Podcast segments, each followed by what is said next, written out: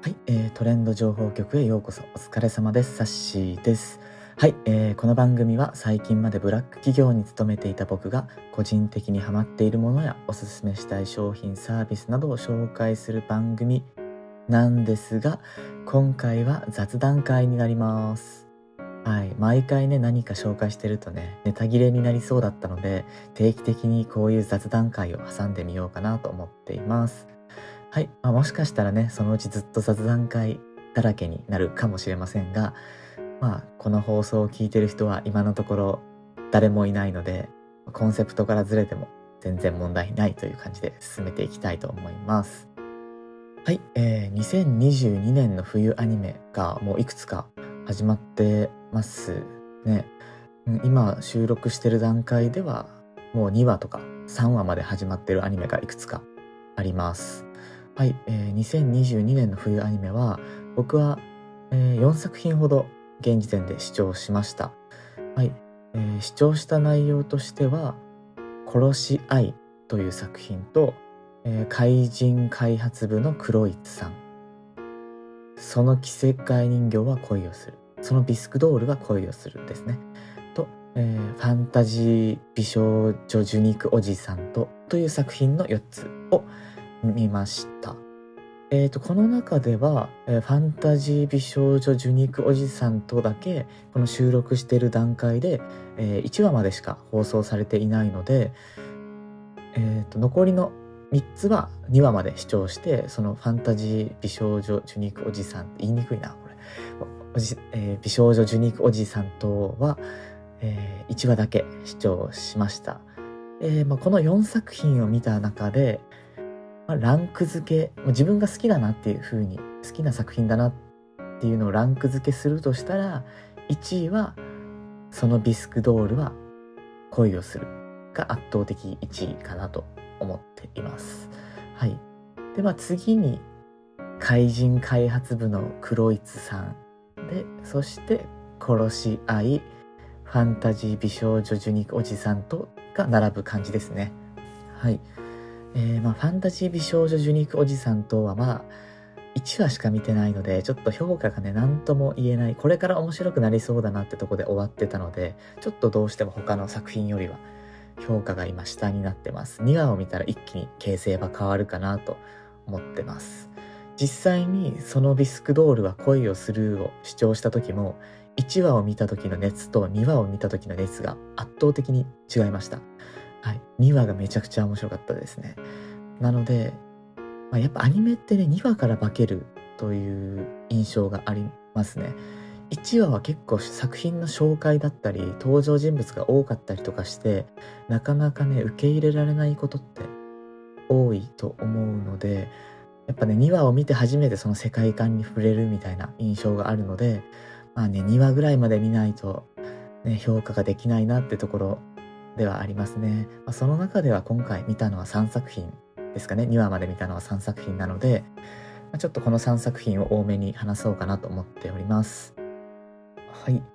えーまあ、まず1位、まあ、僕の中で圧倒的1位な、そのビスクドールは恋をするについてです。ざっとあらすじだけ軽く読むと、ひな人形の顔を作る頭師っていう職業があるんですけど、それをに目指している男子高校生が主人公で、えー、ヒロインの女の子はコスプレのが趣味なのかな？コスプレが好き。そのキャラクターになりたいっていう思いがあって、えー、コスプレ衣装を作っている。ただしそのヒロインの女の子はクラスでもすごいカースト上位でちょっと一見ギャルっぽい女の子ですと。でそんな2人がまあ出会ってヒロインの主人公はヒロインのコスプレ衣装を作るお手伝いをするみたいな感じの話です。今のあらすじからはちょっと逸脱するんですけど作品の雰囲気がですね、俺の妹がこんなに可愛いわけがないを連想するような感じになっています。はい、ヒロインの女の子がコスプレしたい作品というかコスプレしたいキャラクターっていうのが、まあ、いわゆるそのギャルゲーの女の子だったりするのでまそういう意味でちょっと似てるかなと思ってます。うん。なので、俺の妹が好きな人には、刺さるんじゃないかなって感じです。うん。見てほしいです。これ、俺芋好きの人はハマると思います。はい。ちょっとね、あの、俺の妹って、えー、主人公が、えっ、ー、と、妹がエロゲーを持ってるところを見つけてしまって、そこからみたいな流れだと思うんですけど、ほんとそんな感じです。そんな感じで、ヒロインの趣味が分かっちゃってとか、主人公の趣味がバレちゃってみたいな感じで進んでいくので、結構近いかなと思いますね。漫画が原作なので、ちょっとほんと漫画一巻買おうかなって思うぐらい面白かったですね。はい、では次。えっ、ー、と、怪人開発部の黒市さん。これも結構斬新な切り口でした。のアニメでした。はい。えっ、ー、と、悪の組織を舞台にしていて、主人公が悪の組織で怪人を作る担当、まあ、怪人開発部に所属していますと。で怪人開発部はもちろんヒーローを倒すための怪人を生み出す部署なんですけど主人公たちが怪人を設計してこういう風な機能をつけてヒーローを倒していこうっていう風にやっていってもそこから上の上司たちにこの怪人のデザインでいきたいですとかをプレゼンしてで費用はこれぐらいでいけるんですこれぐらいお金があればこういう強い怪人が作れますデザインはこうですってプレゼンして上司の人たちからいや、そのデザイン甘いよねとかなんかすごく言われて、みたいな。ちょっとその現代社会のような内容、会社で行われてるようなプレゼンみたいなことから始まり、実際に怪人を作る時には、このデザイナーに自分たちのデザイン持ってきたら、持っていったら、いや、このデザインじゃダメだって言って手直しをされて、じゃあその手直しされたデザインでまた予算を組み直して、えー、機能を作り直してとか。なかなかね、前に進まないと。怪人作りが。っていう感じの、働く人あるあるっていうんですかね。この社会の中にいると、こういうことしたいってなってもこういうふうにしなくちゃいけないって上から言われて仕方なく直してさらに持っていって直して直して直してっていうと全然当初と別のものが出来上がったとか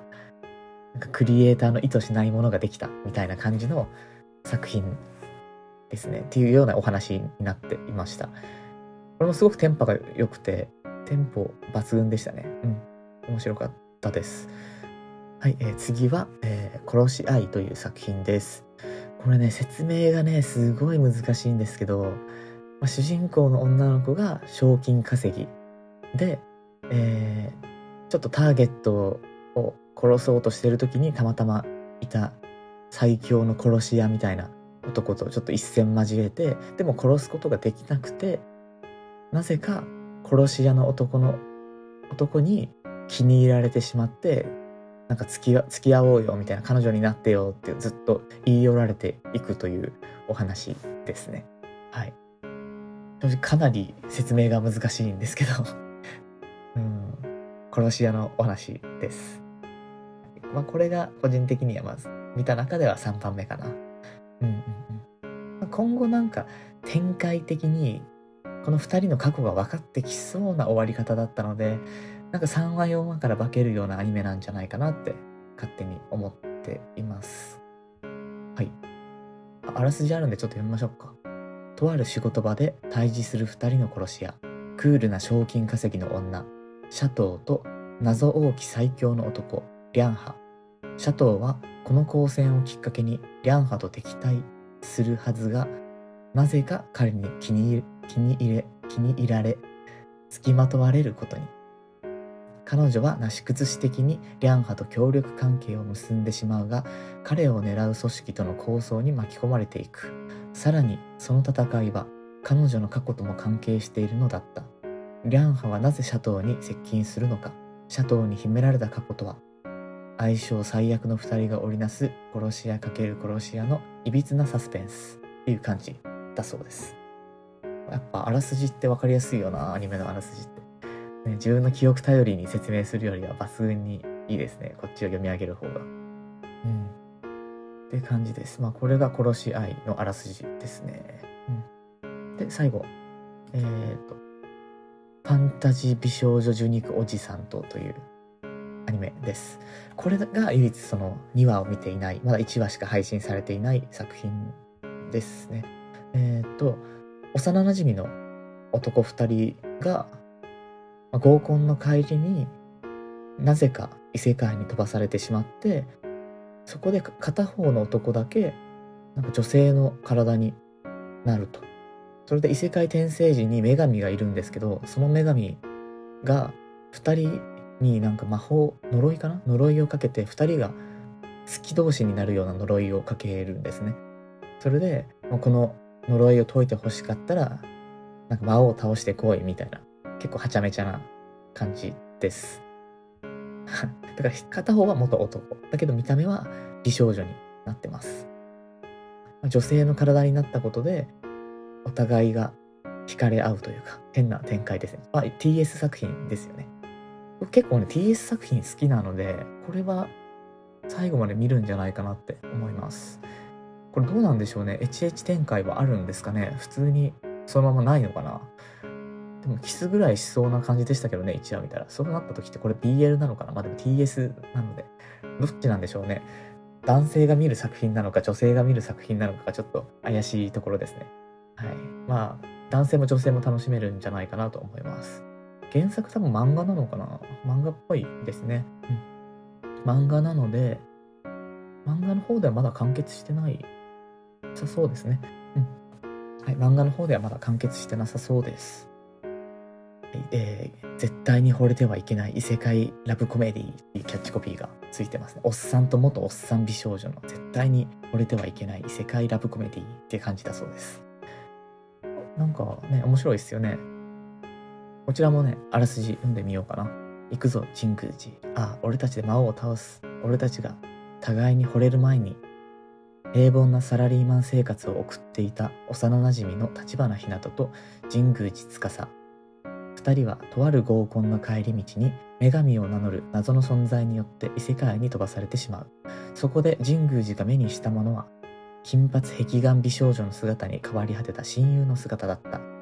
美少女の姿になった立花を見て、あまりの可愛さに戸惑う神宮寺。女性に、女性の体になったことで、神宮寺のかっこよさにグッと来てしまう立花。しかし、元は親友同士。この関係を壊さないためにも一刻も早く魔王を打倒して元の姿に戻らなければならない。そう、お互いがお互いを好きになる前に、これはおっさんと元おっさん美少女の絶対に惚れてはいけない異世界ラブコメディっていう風な感じです。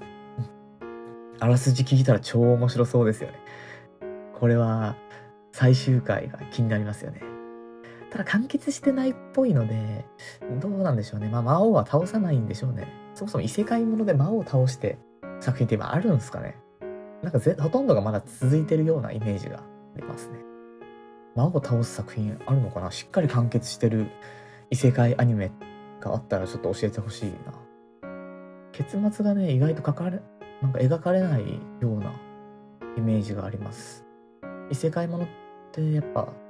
シリーズ通して長かったりするのでアニメでは一部しか描かれてないからしっかり最終回まで魔王を倒して終わりみたいな作品をまだ知らないですね僕は、まあ、言われたら思い出すのかな。うん。あまりねパッと思い浮かばないですね。はい。で、まあ、この4作品が、えー、視聴したものになります。はい、そしてまあ、えー、あと2作ぐらい見たいなと思って、で、これから見たい作品は、サビクイビスコと週末のハーレム。週末のハーレムはもちろん無修正バージョンですね。えー、内容が過激なので、地上波とかで放送する通常バージョンと、サブスクとかで見れる無修正バージョンという2つがあります。はい、僕は D アニメストアにも登録しているので D アニメストアで、えー、無修正バージョンを視聴していこうかなと思います。週末のハーレムは、えー、2巻か3巻ぐらいまでは漫画で読んだことがあるので、まあ面白いのはもうもちろん分かってるので、そこはね、アニメでどうエチエチな表現されてるのかっていうところで、ちょっと楽しみですね。はい、無修正バージョン、見ます。はい、えー、っと、まあ、見たい作品はこれら2つです。まあ、今後ね、いわゆる派遣アニメみたいなものが出てくると思うので、もし今視聴したものとか見る予定だったもの以外で、いわゆる派遣アニメが、話題になったアニメがバッと出てきたら、それは視聴するかなって感じです。はい。一旦こんな感じですね。まあ、見る作品。まあ、この中でね、何作品が最終話まで視聴するかっていうとわからないとこです。まあ、もしかしたら1作品ぐらいかもしれないし、1作品も最終話まで届かない、いかずに、だんだんと見なくなっていって終わる可能性もあるので、何とも言えないところなんですけど、まあね、